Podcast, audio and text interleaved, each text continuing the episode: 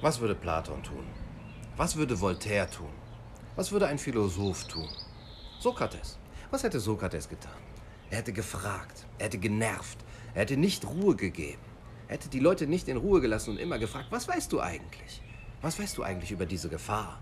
Was weißt du eigentlich über die Sinnhaftigkeit der Maßnahmen, über die Nebenfolgen? Was weißt du eigentlich über die Gefährlichkeit der Maßnahmen? Ja, Nerven. Bis die Leute letztlich zugegeben hätten, so richtig weiß ich es gar nicht. Was würde ein Intellektueller tun? Was würde ein kritischer Denker tun, wenn wir welche hätten? Noam Chomsky hat über die Verantwortung der Intellektuellen gesprochen und gesagt, die Verantwortung ist es, die Wahrheit zu suchen und die Lügen zu entlarven die Lügen von Regierungen aufzudecken, deren Handlungen zu analysieren und nach ihren Motiven und nach ihren Ursachen und nach ihren oft versteckten Absichten fragen. Ja, Wahrheit und Lüge, das sind große Worte. Die kennen wir vielleicht nicht. Okay. Aber suchen können wir sie doch zumindest. Und das ist die Pflicht. Das Infragestellen, das skeptisch sein, den Zweifel aushalten. Meine Pflicht ist es zu sprechen. Ich will nicht Komplize sein, hat Emile Solar gesagt. Ja, zu sprechen. Zu sprechen, wenn es heißt, nichts wird wieder so sein, wie es mal war. Ja, zu sprechen, wenn überall von dieser neuen Normalität auf einmal gesprochen wird. Wenn diese Rhetorik jetzt überall im Schwange ist. Oder wo Werte wie Gesundheit und Sicherheit auf einmal alles zu sein scheinen und wir nichts anderes mehr kennen und sie mehr zu sein scheinen als Freiheit, als Würde, als Selbstbestimmung, als Privatsphäre. Ja, wenn der virologische Imperativ herrscht, wie Markus Gabriel das genannt hat. Zu zweifeln, zu sprechen, nicht Komplize zu sein, wo der Mensch nur noch als Mittel zum Zweck, als, als Instrument, als Träger von Viren, als Homo contaminans gesehen wird. Oder wo die Nebenfolgen einfach so in Kauf genommen werden. Angst, Stress, Einsamkeit, Isolation, Depressionen, Selbstmord, die häusliche Gewalt, dass wir eine berührungslose Gesellschaft werden. Dort zu zweifeln, zu sprechen, nicht Komplize zu sein, wo die Schulen geschlossen werden, die Universitäten, wo die Bildung vor die Hunde geht, die Angst der Kinder auch. Auch wegen ihrer Eltern, ja, die bekommen das mit, deren Unsicherheit. Mein Job ist vielleicht weg, meine Firma, deren Abhängigkeit vom Staate auf einmal, die Altenheime, die Pflegekräfte sind weg. Wir können die Alten nicht mehr besuchen, die Grenzen sind zu. Und dann der Mundschutz, die Arbeitslosigkeit, Konkurs, Rezession, die Schulden. Das wird alles in Kauf genommen. Es gibt immer was, was man sieht und das, was man nicht sieht, nach Frédéric Bastiat. Ja, und die Infektionszahlen und die Todesraten und die Opfer, die sehen wir zumindest auf dem Blatt, ja, schwarz auf weiß. Aber was sehen wir nicht? Weil es vielleicht später kommt oder weil es langsamer ist oder weil niemand hinsieht. Oder weil es auch eben schwieriger zu sehen ist, weil es so etwas ist wie eine Mentalität, diese Sicherheitsmentalität. Die Blockwartmentalität, die Folgsamkeit, die Autoritätshörigkeit der Bevölkerung, auch die Rhetorik der Angst, die Angstmache durch die Regierung. Wie schnell wird doch die Freiheit aufgehen. Und dazu zweifeln, zu sprechen, nicht Komplize zu sein.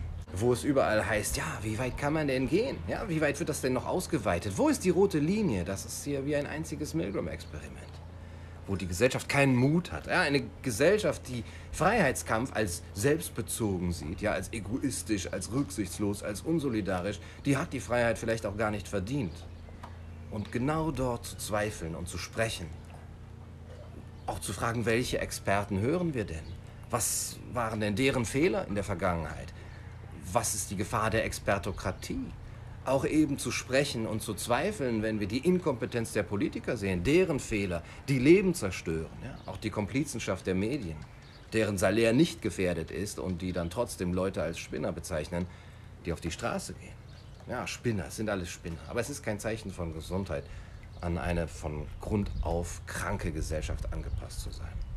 Ja, dort zu zweifeln, zu sprechen, nicht Komplize zu sein, wo die Medien zensieren, wo YouTube Videos löscht, die nicht WHO-konform sind oder wo die Experten diffamiert werden, sogar Professoren, Virologen als Verschwörungstheoretiker diffamiert werden, als Spinner, wo Andersdenkende in die Psychiatrie geschickt werden sollen.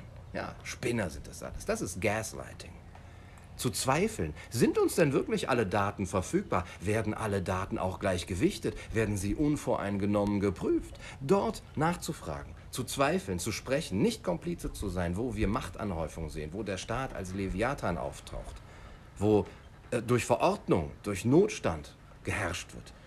Die, das Verstummen der Opposition, ja, das ist eine Dystopie, was wir gerade hier erleben. Die Überwachung, digitale Immunitätsnachweise, Drohnen, Tracing-Apps, Bargeldabschaffung, das ist eine Art von Social Engineering, die hier angesprochen wird. Dort zu zweifeln, nicht Komplize zu sein, zu sprechen, wo diese ganze Krise missbraucht wird von Populisten von links und von rechts für ihre Agenda, für die Bestätigung ihrer, ihrer Ideologie. Ja, wo die Krise nur noch als eine Besserungsapparatur der Gesellschaft gesehen wird. Ja, wir müssen radikale Maßnahmen einleiten. Radikale Maßnahmen, jetzt wo wir einen strengen, verbietenden, starken Staat haben und den so brav akzeptieren, könnten wir ihn dann auch nicht für andere Zwecke missbrauchen? Ja, so wie Richard David Brecht sagt oder wie Thilo Jung oder Maya Göpel, die sagt, ja, jetzt wo wir sehen, dass der Staat doch einfach Geld drucken kann, ja, warum können wir das denn nicht auch für andere Zwecke gebrauchen? Ja, dann haben wir den virologischen Imperativ und dann haben wir bald den klimatologischen Imperativ. Oder Slavoj Žižek, der den ganzen Weltkommunismus direkt will. Oder wo China auf einmal als Vorbild herhalten muss. Dort zu zweifeln, dort zu sprechen, nicht Komplize zu sein. Wo es auf einmal heißt, ja, nicht mehr flatten the curve, sondern wir brauchen eine, eine Cure mit Zwangsimpfungen oder mit einer Impfpflicht oder zumindest einem Immunitätsnachweis. Ja, die da oben, die sagen uns, ihr seid krank, ihr seid gefährdet, bleibt zu Hause, hört auf uns, wir schützen euch. Ja, das ist ein Münchhausen by Proxy. Ja, das ist eine Störung wo Eltern häufig dem eigenen Kind dann eben Krankheiten vortäuschen, ihm, ihm, ihm bewusst herbeiführen, eine Krankheit herbeiführen oder ihm sagen, es sei krank, damit sie die eigene Macht ausspielen können, damit sie auch die Bindung haben können. Du brauchst mich doch, sieh, wie krank du bist. Solange du krank bist, brauchst du mich. Da bist du auf mich angewiesen, oder? Ich bin doch immer für dich da. Ja, und diese Eltern sind nicht daran interessiert, dass ihr Kind gesund wird. Sie reden ihrem Kind sogar ein, dass es krank ist. Wo sind unsere kritischen Denker, die das ansprechen, die zweifeln, die sich weigern, Komplizen zu sein? Wo sind die? Es gibt ein paar. Juli C., Julia Niederrümelin, Giorgio Agamben. Es gibt ein paar, die sich gemeldet haben, Wolfgang Sowski. Aber viel zu wenig. Viel zu wenig. In einem Land, das sich als Bildungsnation sieht, in einem Land der Dichter und Denker. ja, wo so viel Geld in die Universitäten, in die Geisteswissenschaften gesteckt wird. Ja, wir haben hunderte, tausende, Millionen von Geisteswissenschaftlern. Und trotzdem, es sind zu wenig, die sich fragen, was würde ein Philosoph tun, was würde ein Intellektueller tun, was ist jetzt genau die Verantwortung der Intellektuellen. Nämlich die Selbstverpflichtung zum Protest, nicht ein Komplize der Macht zu werden, die Liebe zur Wahrheit und das Eintreten für Gerechtigkeit. Das ist die Pflicht der Intellektuellen. Auch wo sie nichts gewinnen können, wo nichts für sie drin ist, ja, weil alle gegen sie sind. Ja. Die Politik, die Medien, die Ängstlichen da draußen. Natürlich, man kann dadurch nichts gewinnen.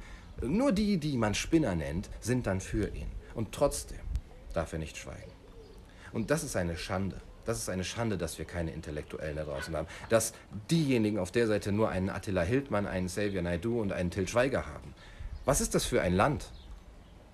Das ist die Pflicht der Intellektuellen. Was ein Christopher Hitchens, der würde uns auslachen. Ein Roger Scruton würde sich im Grab umdrehen. Orwell und, und Huxley, die würden sich an den Kopf fassen und sagen, sagt mal, Leute, wofür haben wir denn überhaupt geschrieben? Habt ihr unsere Romane nicht gelesen? Warum haben wir denn uns denn die ganze Mühe gemacht damals? Ja. Was, was würde ein Jean-François Revel heute sagen? Wenn, wenn, wenn es diese alten Intellektuellen noch gäbe, wenn die noch leben würden, ein Julien Bendard, ein Foucault sogar. Was würde ein Ralf Dahrendorf uns sagen? Eine Hannah Arendt würde sich im Grab umdrehen, wenn sie diese Gesellschaft sehen würde. Ein Helmut Schelsky. Was würden diese Leute heute sagen? Aber die haben wir nicht mehr. Weil wir kein widerständiges Volk sind. Das wäre doch schön. Ein eigensinniges, ja, bockiges, ungehorsames Volk zu sein, das Streit und Konflikt sucht, das den, den Lust, die Lust an der sachlichen Auseinandersetzung hat. Ja, Montesquieu hat gesagt, wenn es in einem Staate keinen Lärm von Konflikten gibt, dann kann man sich sicher sein, dass dort keine Freiheit herrscht. Montesquieu. Und diesen Lärm muss man aushalten und diesen Mut muss man haben. Habe Mut, dich deines eigenen Verstandes zu bedienen. Das hat uns Kant ins Stammbuch geschrieben. Wage zu wissen. Ja, das ist der, der Wahlspruch der Aufklärung. Wage zu wissen. Das ist ein Wagnis. Ein Wagnis zu zweifeln. Wer geht dieses Wagnis heute noch ein von den kritischen Denkern? Das Wagnis des Denkens. Weil vielleicht haben wir nicht die Intellektuellen, die wir brauchen, aber wir haben die, die wir verdienen.